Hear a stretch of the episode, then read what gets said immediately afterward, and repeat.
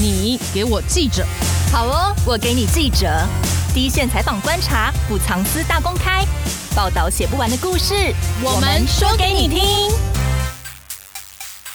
大家好，我是欧边。大家好，我是边边。台湾的大学好像还蛮追求世界排名的吼，嗯，边边觉得嘞？我觉得每次都会在新闻上面看到我们的大学哪一个又进榜了世界排名，然后如果退步的话，就要被拿出来编一下，一副很惋惜的样子啊。可是全世界那么多大学，其实我觉得可以挤进去就已经很不容易了。对，那这跟我们今天要谈的题目其实是蛮重要的关系的。嗯，那为了这个呢，我还特别找了一下。下今年的排名哦，因为我们都很关注英国《泰晤士高等教育特刊》的世界大学影响力排名，这是我们每年媒体都会报道的。对，那今年最新的是四月公告的，全台有三十五所大学进榜，是创下新高哦，嗯，蛮厉害的，应该要值得鼓励一下。对，看这个数字蛮厉害的，因为去年只有二十四所，也不能说只有二十四所，只是今年三十五所，真的是比去年。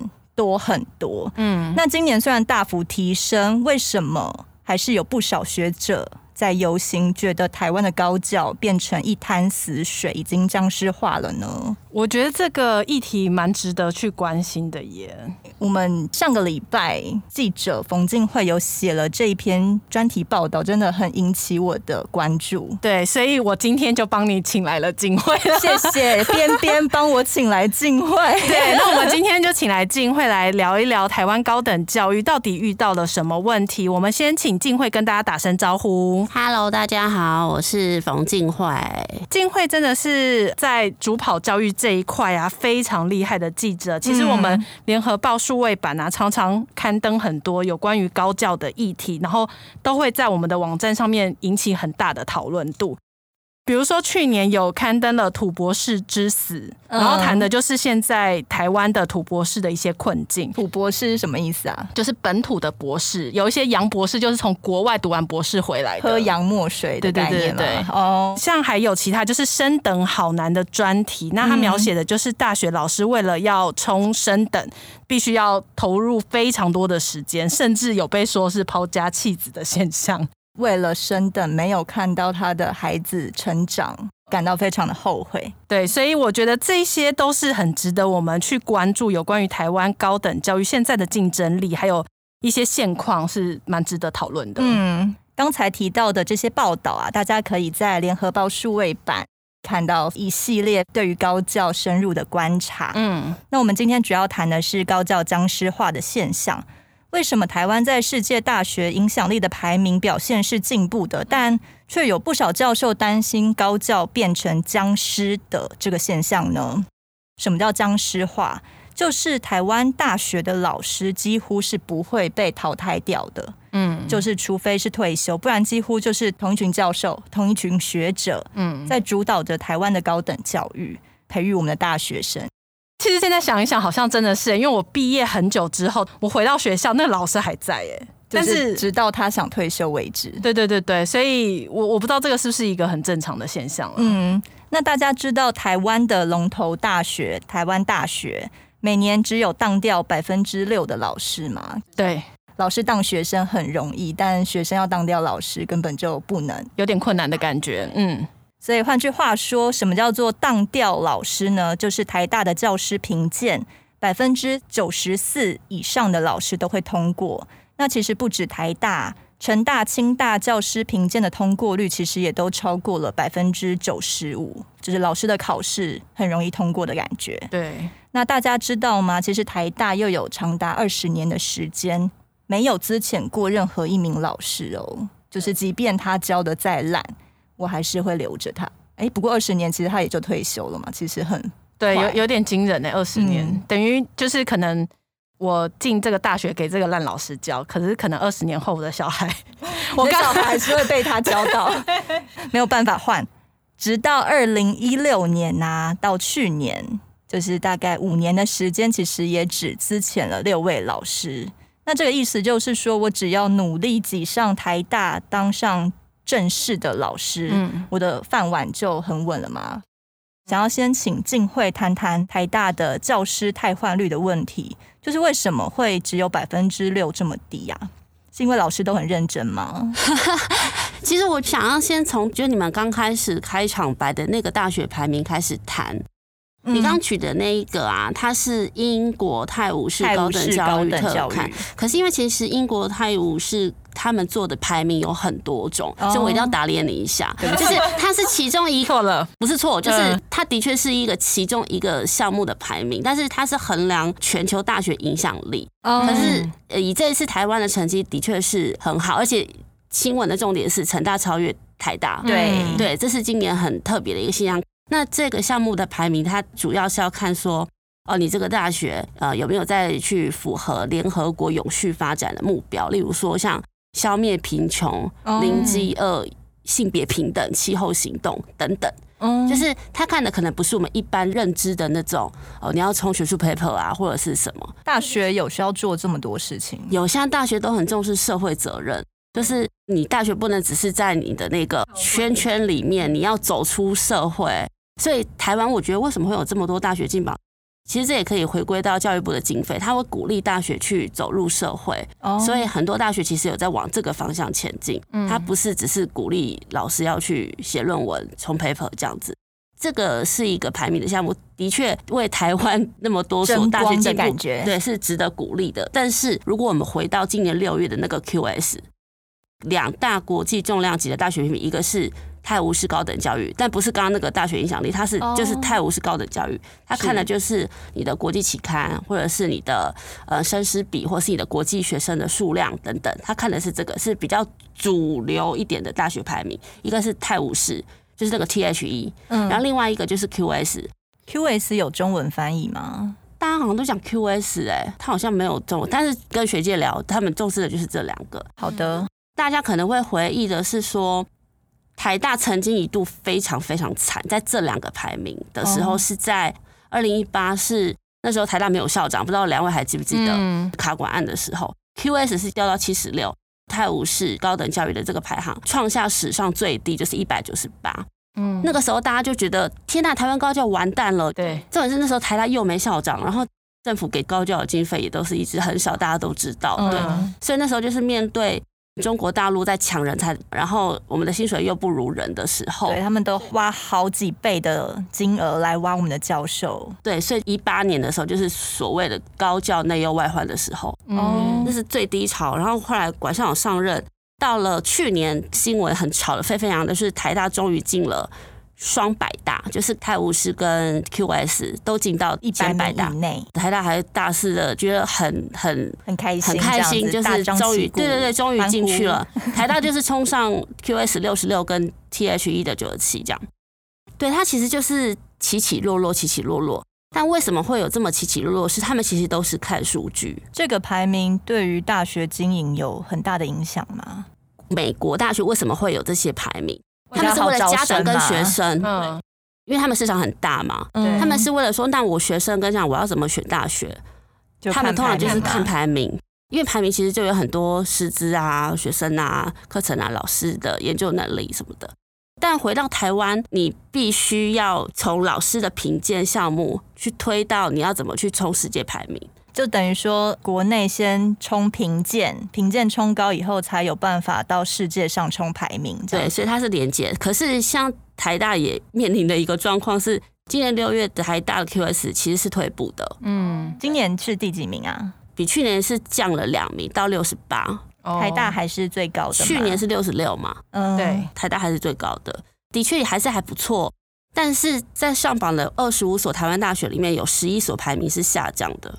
然后 QS 有去分析说，主要的原因是因为研究的影响力不如以往。所以如果说从今年的数据来看，台湾的研究能量在国际上有一点点往后退。那跟大学教授聊天的过程当中，他们会觉得啊，你研究经费就是给我这样，对，就是要给要马儿好，但又不给马儿吃草，对，是这样的概念吗？台大校长其实有对外说，我觉得就回应这次的僵尸化。就是为什么台湾高教会呈现僵尸化，是因为他那时候有用一种形容词，我觉得他形容的很好。他就说台大是穿着紧身衣在打国际杯。紧身衣的意思就是说，当你教育部管东管西，教育部是连说小至大学学士毕业服的样式，嗯，然后大至涨学费。不是啊，学士服这有什么好管的？这会不会就是很细、很细、很细的东西都要管的时候，你大学怎么样去放手一搏？就是回应高教章说，或是我那个系列名就是死水。那这个死水就是当你被这些制度绑架的时候，你要台湾的大学怎么样去冲世界排名？教育部规定的这么细，或是这么僵化，它的原因是什么？它不能就是定个大方向，让大家符合这个方向一起往前冲吗？它为什么要定了这么多细碎的规则去卡住大家的肢体伸展呢？我觉得这跟政府它有没有一个是。高度的思维，还有他知不知道大学其实是有分流的或分类的概念，比较像是防弊的心态啦。那个防弊可能就是说，哦，我把它定的那么死，就是避免你去弹性去做一些不好的事情。哦，确实台湾有一些大学是这样，但是当你用同一个标准去看，可能是我们的顶尖大学跟一些，嗯，讲难听一点，就是可能面临退场的大学的时候，嗯那这样的标准的奇化，其实也是拖台大下水。让这些可能他可以站上更高舞台、更顶尖的大学的时候，更难去伸展师身手。哦，那回到评鉴，其实评鉴也是教育部管的很紧的一个项目。评鉴大概都在评鉴什么？评鉴就是有分研究、教学跟服务。教学就是。交学分数，教几堂课，然后学生可能上课给你的分数等等等等。呃，一学期过后，学生会每学期都会帮教授打一个分数。对，然后研究可能就是你的文章进到国际期刊的篇数，就可以去算点数。例如说你是上一等期刊、二等期刊，那个分数都不一样，嗯、所以人家才会说这个是几点数比赛。就集满十点可以换什么吗？对，你上国外的是几点？你上国内的是几点？然后你参加什么学术研讨会？那服务就是有没有接行政，有没有接导师？哦、所以服务是这个意思啊、哦。我以为，我以为是要服务学生，我以为是公益服务，什么有对社会服务这样子。对，主要是要看有没有当导师，就是辅导学生这一块吧。哦、嗯，对，主要是这三个。那教育部为什么会管评鉴管的这么严？是第一，大学为什么要用评鉴？是因为他们要冲排名嘛？嗯。评鉴又是最低门槛，六十分的概念嘛？对，对，它其实最低门槛，所以基本上老师都是会通过六十分。但我们老师真的有到这么好吗？对，老师六十分过，你不觉得听起来有点难听吗？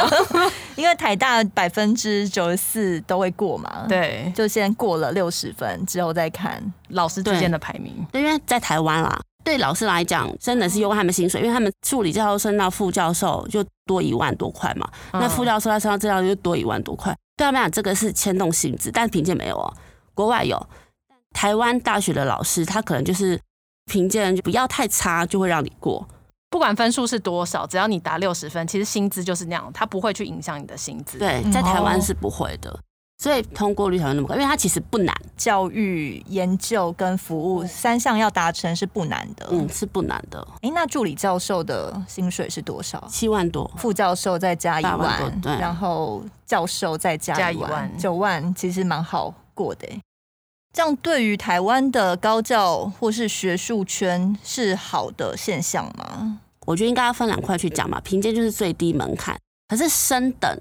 你的研究能力要跟同才去相比，你有没有资格去升等？嗯，那像台湾的大学不是都会有什么？你六年内要升等，现在还是有吗？现在还是有哦，其实蛮我知道台大有啦，嗯，应该其他大学也是有。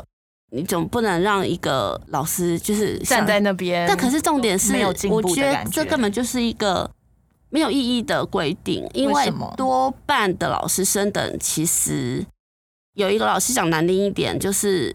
你就是送到过为止。你说同一份论文送到过吗？学校会让你送到过，你就再稍微修改一下，然后再送一次，再修改，再送一次，这样子。对，他们不是都会组成一个委员会嘛？然后他们就是会让你去看你这个到底问题出在哪，然后让你去调整啊。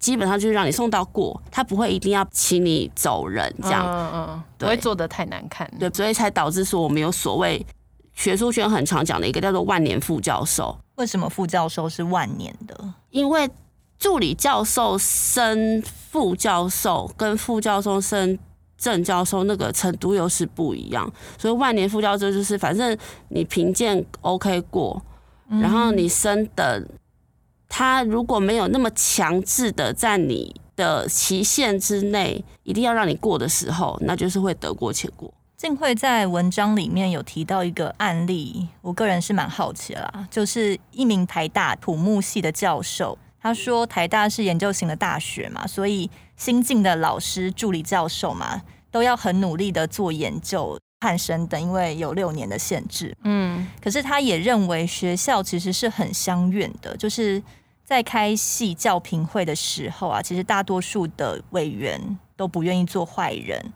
也不想要得罪同事，所以在升等的时候都会投赞成票，坏人就给院的教评会去当。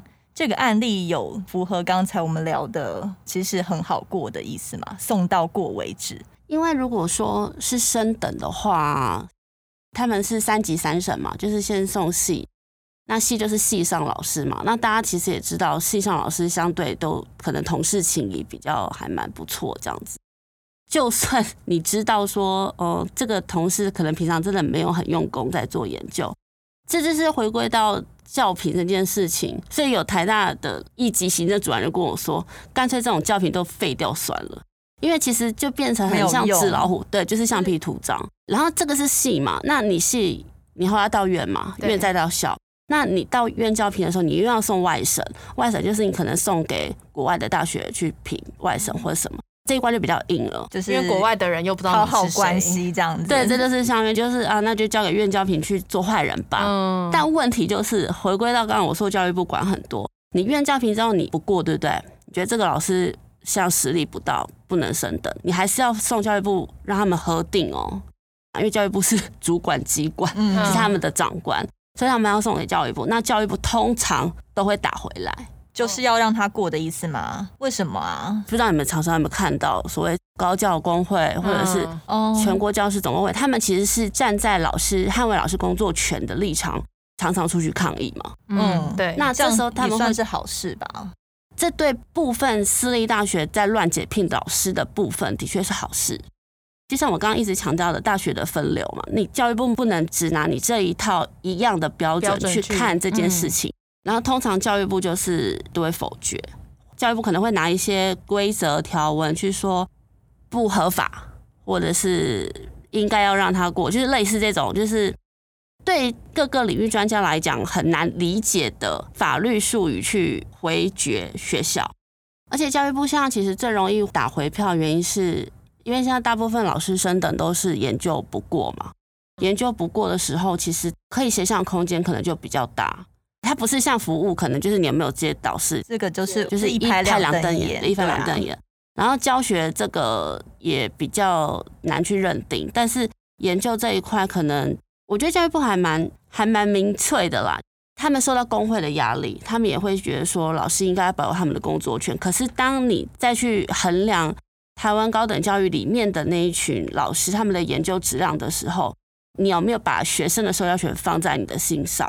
所以教育部这么希望老师能够通过升等，也是因为工会有给他们压力。我觉得他们面对很多立法委员跟工会的压力。哦，所以教育部就是卡在很多角色之间的一个教育主管机关。有台大老师跟我讲说，大概是近四五年吧，打回票越来越几率越来越高。就是如果不让老师升等的话，老师可能会透过工会啊，或者是立委什么的出来开一些记者会啊，抗议一下。那教育部可能就会有压力，然后就可能会需要再正视这件事情，然后让。这个老师的工作权可以保留下来，那就是要靠让他升等这一招，这样子吗？嗯，因为其实升等你年限到了之后，你没有升等，你就是会被 fire 啊。哦，通常我们看到很多诉愿或诉讼的案子，老师打到法院去的，他们都会打两个，一个就是升的未果，一个就是不续聘，他会这两个一起打。然后法院基本上也都是会让老师赢，嗯，所以台大其实每年都很多这种官司，哎，有台老师跟我讲说，这也是新闻到的东西，就是可能他们一年，呃，有让一些老师没有升等嘛，可能一年八到十个，不管是凭借美国或是升等美国，有一些老师会觉得，哦，那就是我自己研究真的做的不如我的同事，那就摸摸鼻子走，就是离开。嗯，那有一些老师他就是会找工会去捍卫自己工作权，但我觉得这个没有好或坏，或是对或不对，嗯、我是觉得还蛮旷日费时的啦。学校会不会也想说，如果要衍生出后续的官司的话，还不如一开始就让他过好了？有有，这就是乡愿，就是可能会有这种感觉，哦、多一事不如少一事，所以百分之六也不是没有原因而来的。静慧曾经有访问过一个在新加坡大学任教的台大医学院的教授嘛，那他那时候就说，其实台湾的评鉴已经算是很低标了。如果他拿新加坡的标准来看台湾的话，其实大部分台湾的老师都是完全不会过，是会直接被 fire 掉的。嗯，其实新加坡很严格，很严格。对，台湾的完全达不到他们的标准。对，如果以新加坡的标准啊，或者是欧美，像是哈佛大学啊，因为哈佛大学之前就有个统计，是只有五分之一的助理教授是可以留到最后，然后进行升等的。像史丹佛大学大概有。快一半的老师是不续聘的。那像这些一流的大学啊，就是可以做到这样子的程度。那为什么台湾标准可以落差这么大？可以这么相远？我那时候在采访这个题目的时候，跟很多学者教授聊，他们第一个反应就是跟我说：“啊，薪资就不一样，你不能这样比。”哦，还是钱的问题吗？就是这个可以理解，就是说啊，我们就没有给教授那么多薪水，你给人家那么严苛的评鉴标准，嗯，怎么说得过去？可是因为好像现实就是这样嘛，啊，我们的薪水就是这样，但你要怎么样去提升老师的这些能力，跟维护学生教育就很重要。因为我觉得不能自己关门再看啦，只看台湾也。不好，所以我先问了一个离台湾比较近的，就是新加坡的那个老师。嗯，对他来讲，回到台湾就是根本就是很愉快小汤。对，之前新加坡压力好大，然后一回来回来台湾，哎呦好凉哦。他就是因为大家对他来讲没有差，因为他就是已经是资深教授，就是学术能力很高的教授。但他就是讲说，新加坡其实就是。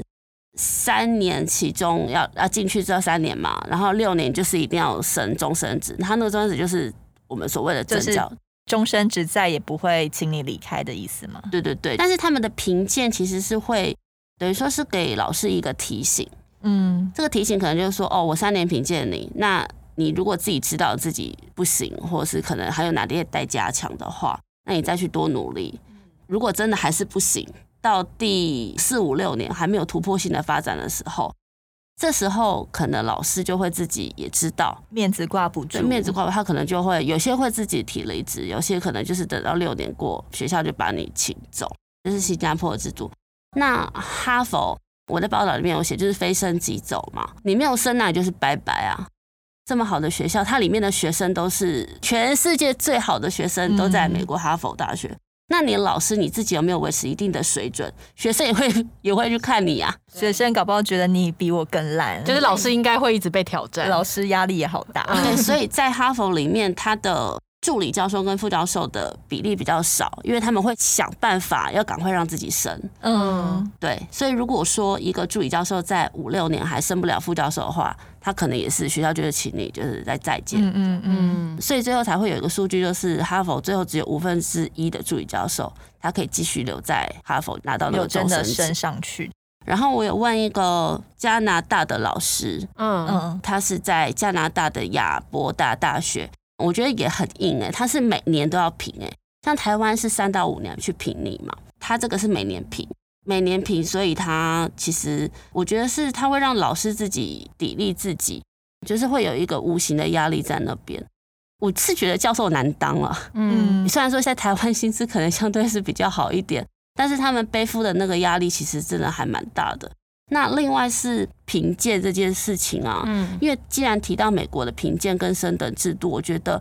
可以回应到跟台湾最不一样的地方，这也是我觉得台湾可以再进一步去检讨，因为我们不能只是每次口水讲一讲，然后也都没有改变。嗯，我觉得教育部可以去思考的一个是，你给人家萝卜嘛，那个萝卜是指说，因为像国外的大学，它评鉴好，它其实其实是可以联动你的薪资的。嗯，哦，是哦。他例如说，像我有问过一个美国加州大学系统的老师，嗯，两年评一次嘛。呃如果你分数很好，他就给你奖金，等于说年底绩效奖金分数高，对，或是你平常有写一些独家，哦，类似 发奖金会应该奖金拿的不少，就是独家就是给你一些奖金，那你表现不好，你就只能拿底薪啊，就他们会有就是对，就是会有这种加上去的感觉，对。可是对台湾的老师来讲，评鉴就是评鉴过就是底薪，就你拿八十分跟六十分，说不定拿的薪水是差不多的，对。国外可能也会根据教师的评鉴去辅导你。美国大学也是教学研究服务。那如果你论文可能研究那一块做的很好，但是你教学不好，他就会让老师去上教学课，就是说教你怎么教。因为其实我觉得教授有一件很蛮辛苦的事，之前不是写那个叫什么升等好难那个老师，对，他就有提到，他说其实很多人博士念完了，他进去大学教书。可是他没有被教过怎么教学，嗯，不教没有教学，他不像我们一般教中小学老师，他有经过师培的系统嘛，所以他不知道怎么教书，嗯，他很会念书，他很会做研究，可是他不知道怎么教学生，所以对刚进大学的新进老师来讲，他最困难的就是不知道怎么教学生，他可能很有饱学诗书，可是他不会教学的时候，那个压力就会很大。那台湾政府如果给这些老师更多的协助跟配套的时候，你好的就给他奖金嘛，你不好的就辅导他。嗯。我们教育部目前还没有想到这一块吗？没有，因为过的比率太高了。我觉得也是啦，因为六十分就过嘛。对对，就是你不觉得台湾高教好像这几年问题都一样吗？就是也都没有什么大幅的进展，不管是改朝换代的几个部长，就是他们没有什么更突破性的作为跟改革。只要想办法，不要让太多工会去教育部前面抗议。抗议对啊，就是让能见度越低越好，我就可以越做越稳啊。不然我一直上新闻，然后都是负面争议的新闻的话，不就很危险吗？对对啊，所以不觉得这是一件很可怕又可悲的事情吗？嗯，好像也是哎、欸。对啊，所以我觉得这其实是教育部可以去针对教师评鉴去做一些改变的地方。刚才有提到说，希望能够辅导一些不太会教学的老师，进而让他们会教嘛。就是刚才静慧对于教育部的建议。但其实现在比较大的争议是，评鉴不过的通常都是很会教书，但是研究不及格的老师。嗯，可是其实对学生来说，我应该会希望这个老师是很会教的吧？这样子我才能够学的更多啊。对。那其实对于老师来说，他就是一个人嘛。那研究很重要，教书也很重要。一个是冲学术的地位跟知识的突破嘛，那一个就是教书培育未来的人才啊。嗯，在这两个都很重要的情况下，为什么出问题的多半都是我会教书，但不一定有研究量能的老师呢？回归到刚刚我说的。教学这一块，它比较难用数据化去评断一个老师，所以到最后，我问过很多老师，他们的教学这个项目其实都不会落差太大。那你们平常在大学在帮老师打分数的时候，都怎么打吗？就是最后会填那个问卷，对我都勾呃。尚可，尚可，尚可。我、哦、是勾的哈，有一些是勾的，好像有一些是写分数，就不一定了。但其实都学期末，通常会乱填，而且有时候也不想填，啊、就是哎呦，好烦哦、喔，而且掺杂嘛，而且掺杂很多自己私人的情绪，分数这么低。讲到私人情绪，就是很多学生也会怕什么，我的分数被老师看到，被什么秋后算账、挟怨报复之类的。所以那个分数其实这是要跟所有的年轻人抱歉，你打的分数其实学校根本就是看过就算。所以我们以前花了这么多时间，少你有花那么多时间，随便勾的那些问卷，其实学校也是随便看，就对了。对，而且说不定现在大学生如果听到这一集以后，都完全不去评鉴了，他们更随便了。就除非他们，除非他们真的打从心里觉得这个老师超棒的，可能就是。嗯、但是因为这个分数，有些人就是我真的好讨厌这个老师，乱、嗯、打嘛。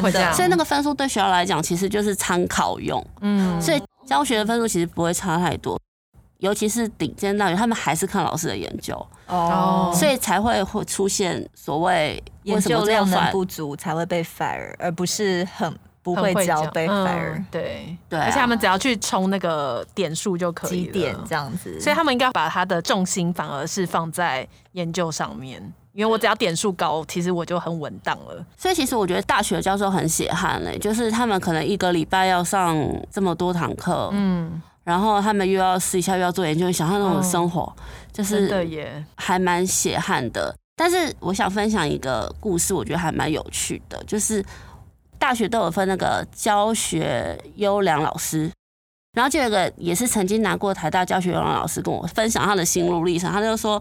刚开始他们刚进大学还是要弄研究嘛，嗯，然后就有学生跟他讲说，如果你只想弄研究，不想要好好弄教学，那你就滚去中研院，你就去当研究员就好了。对啊，你就去当研究员。学生直接呛老师哦，这么勇敢，我觉得蛮好的啊，就是、我也觉得蛮好的、欸，就是一种。你老师，你你还是要听听学生的想法嘛？对，那这个老师真的是教的这么差吗？会因为他一开刚开始进去的时候，呃，被学生下马威的。对啊，因为他们的确就是没有教学经验嘛。嗯，就是对啊，因为大家都是一直苦读博士出来的，可能学生也会挑你啊。被这样呛，感觉很想回到棉被里痛苦。真的，我姐自己也是大学讲师，她备课可能台上上个一个小时。他台下可能要准备个，我觉得大概要一两天吧。对呀、啊，像我们准备一个节目也是要准备好几天，真的很认真、哦。做节目真的很不容易。对。可是我觉得讲到教学这件事情啊，教育部知道，因为之前那个大家都在讲说，因为研究做的不好而被 fire 的，这个其实是一个很不健康的高教环境。嗯。被批了蛮久，因为十几二十年前大家都是在冲点数的时候，嗯，所以教育部就哦，教育部其实有做事哦。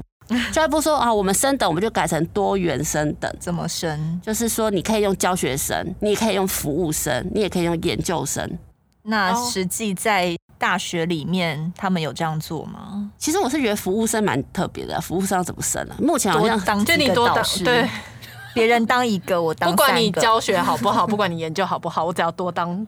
老师就可以这样子。其实教育部就在推教学生嘛，嗯，就用教学，你教的很好去升。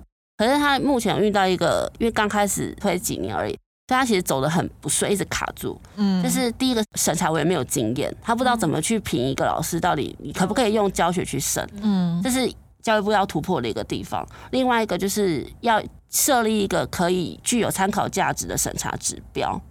你要明确一点，让老师知道说我到底怎么样可以利用教学去升等。嗯，对，这个我觉得也是现在教育部可以再去调整的地方。可能在等过一些时候，累积的案例多一点的时候，可能会走得比较顺。所以这个多元升等大概走了几年啊？大概才三四年。哦，其实很短呢。对，大家都还在摸索吧。嗯，所以现在用教学升等的老师还是少数。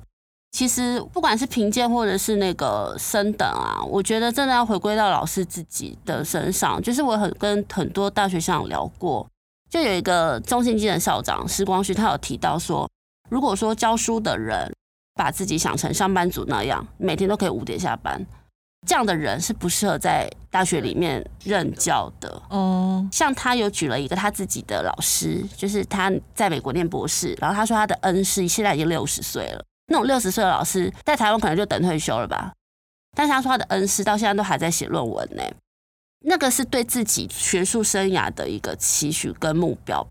当然，我们不是学者，我们也没有那种觉得哦，你应该要怎样，你应该要怎样的立场跟角度。但是如果说以整个台湾高教环境好的话，老师对自己的期许，不要靠外面的一些评鉴或是什么去压迫你。而是自己要提升自己对学术的目标跟企图心，对于自我的标准，对是蛮重要的，而不是靠外面的人帮你打分数，然后你才是一个什么样价值的人。自我的价值要自我创造，嗯，好励志哦，真的。对，因为其实老师拿的钱啊，他有一半是研究费耶，研究费也算是他的薪水嘛。嗯，我们刚讲了七万八万，然后他就是有报研究费。那我如果拿了这个研究费，做出来的研究很普通的话，也是 OK 的吗？嗯，所以这就是一个问题。我刚不是说评鉴的项目吗？你的这个论文要几点几点几点，所以就会导致台湾高教有一个很令人忧心的问题，就是很多老师因为有年限期限嘛，他去做那种比较短小的研究，嗯，很快就可以，很快就可以成果一个 paper 出来的。对，可是这种研究其实是没有办法。走上世界舞台的，但是为了要挤那个点数，就导致台湾的老师必须要这样做，尤其是私立大学。私立大学的评鉴比较严格吗？他其实是就是他没有看那个值，他看的是量，只要这哦这个量就到一个点数，那就让你过关啊。所以他的评鉴如果不过的话，会比公立大学的更容易请教授或者是老师走人吗？我觉得私立大学因为大家都知道像少子化，然后可能有些学校面临退场，所以对学校来讲，教师的薪水是他们很沉重的一笔负担。啊，你说在私立大学的部分，对对对对对，所以就会传出我们常常看到很多那种利用评鉴去逼退老师，或者是不适任各种理由，所以私校老师的压力面对的会比公立大学更高。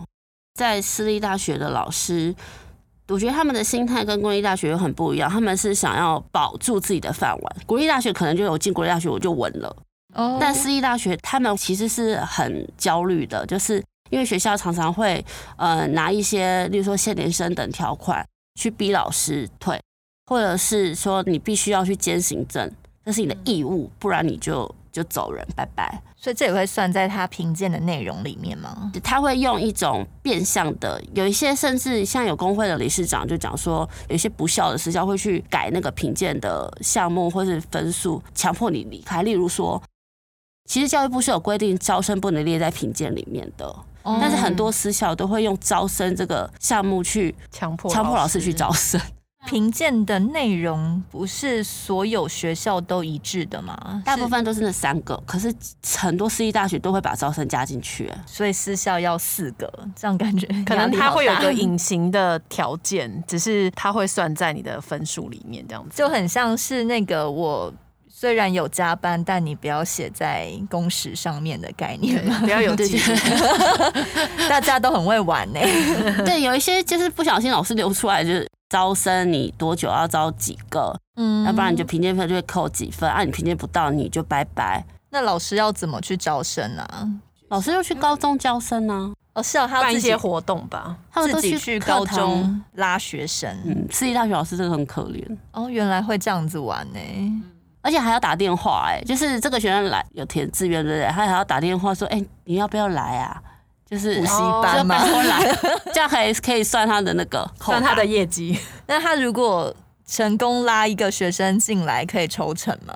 应该不行吧？他就算在分数里。教育部是说，你不能用招不到学生分，可是你可以。帮他加分哦，oh. 对，是这种，就是你不能去因为没有招到学生而剥夺他工作权，可是你可以帮他给他一个奖金啊什么的啦。我真的觉得，如果招生可以抽成，老师应该会比较有动力吧？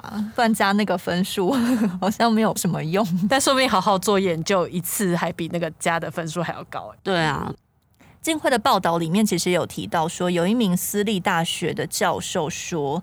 台湾的大学制度是引用美国的，在评鉴制度上啊，但很多就是超一半。谈到薪水的时候，就说：“哎，我们要跟美国学，国外的薪水这么高，为什么台湾提供给老师的薪水这么少？”刚才都有提到嘛。对。那谈到美国教授升等的时候，只有五分之一可以升上去，其他的就是要走人。但这个东西就没有人要学了。关于台湾高教的待遇或制度啊，是不是大家都是挑自己有利的话来讲呢？那美国大学评鉴的结果跟教授薪水之间的关系是有关系的吗？就我们都很希望跟美国看齐嘛。那美国这边是怎么做的？跟台湾现在有什么差别呢？嗯，以台湾的公立大学老师来讲的话，就是政府发薪水给你嘛。在美国来讲，对学校的收入来言，学费跟研究费很重要，所以他会希望老师多去接那种外部的计划，帮学校赚钱。嗯，你要去接政府或接民间的计划，你这个老师你要够格，我把你请过来，你要帮学校赚钱。嗯，所以以美国大学的立场，会觉得说，你必须要帮我维持住学校的竞争力，不然你就是走人。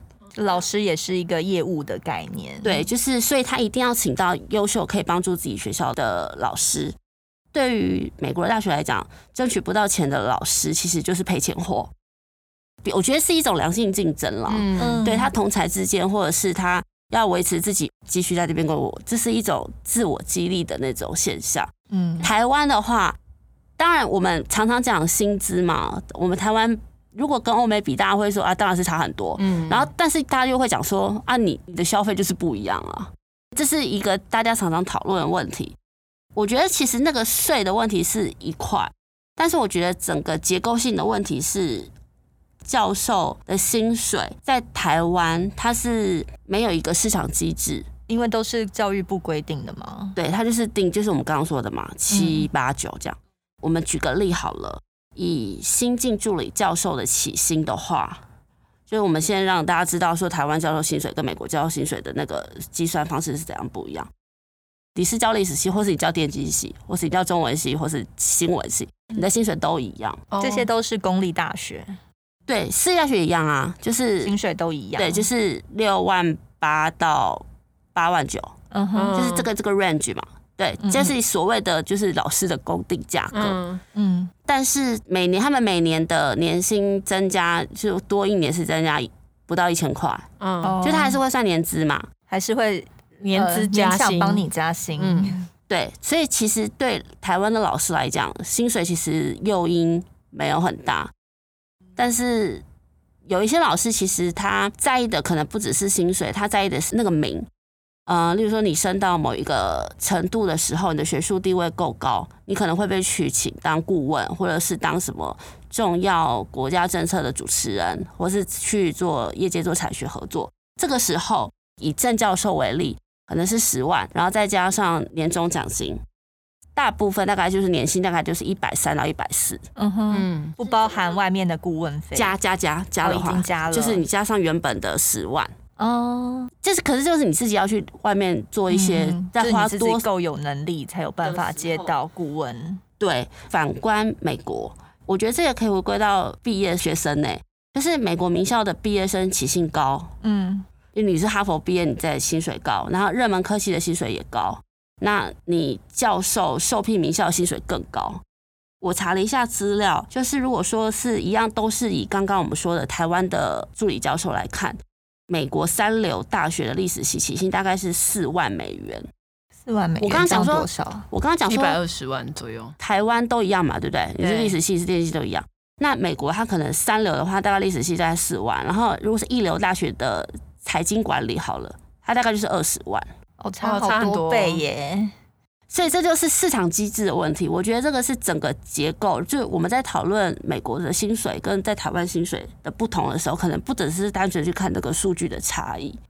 就我觉得好像薪水够高，对于教授提升自己还是会比较有诱因吧。而且冷门科系跟热门科系又会不一样的话，我当然那个热门科系就会更努力一点啊。嗯，如果钱都一样的话，可能。就不会想努力了，而且如果你不努力的话，你也是会评鉴或计划没有拿到的话，你就是还是拿底薪，对不对？对，而且重点是。你那个没有机会拿到，你就没有钱呢？对啊，国外嘛。对啊，嗯，但台湾就还好。就有某私立大学跟我讲说，他如果摊开那个台大教授 list 出来，他说一堆教授是没有在接计划的。反正我就是保底，我有，他就是对，反正我有钱，我怎么样就有钱嘛。对，就我怎么样就是那七八九万这样子。对，保底至少就是七七，跟我们比起来超高的了。对，而且反正也不会那么忙。嗯，如果不接这些的话，我相信台大一定有很认真、很厉害的老师。但我相信台大也有可能比较混的老师，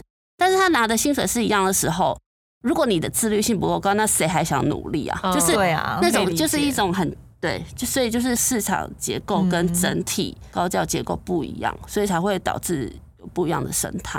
不用做事可以养老，还是有七万，我觉得也是蛮开心的耶。那你这样就不适合去大学教书。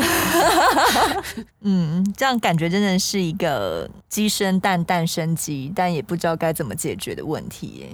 不管是教育部或是学校的机制，可能要好好的去改变一下，不然这种我觉得有点像恶性循环。反正我只要做到这样子就够了，我不用再多做，或者是整体的薪资结构也是铸成这件事情的很大的因素啦。因为像台湾在招聘国际人才，其实是很困难的。嗯，对，因为薪资不够嘛。那怎么样从市场机制去看老师的聘用跟评鉴，其实是政府可以去思考的问题。真的，拜托教育部长做点事。对对对，就是如果说政府公定其实就是这样，你当然不可能去要求老师做更多的事嘛。那如果说你可以用额外的奖励去鼓励这些出色的老师的话，我觉得其实是可以更那个，不然讲到最后都是也没有什么办法去调整。呼吁教育部长潘文忠来听我们这一集。呃，因为其实高教也有非常多值得探讨的现象，对，这绝对不是一集就可以聊得完的事情。我们之后也会陆续请到静慧再来节目上面聊。那今天就很谢谢静慧来，谢谢你们，谢谢，谢谢，拜拜，谢谢大家，拜拜。更多精彩的报道，请搜寻 VIP 大 U 点 com 联合报数位版，邀请您订阅支持。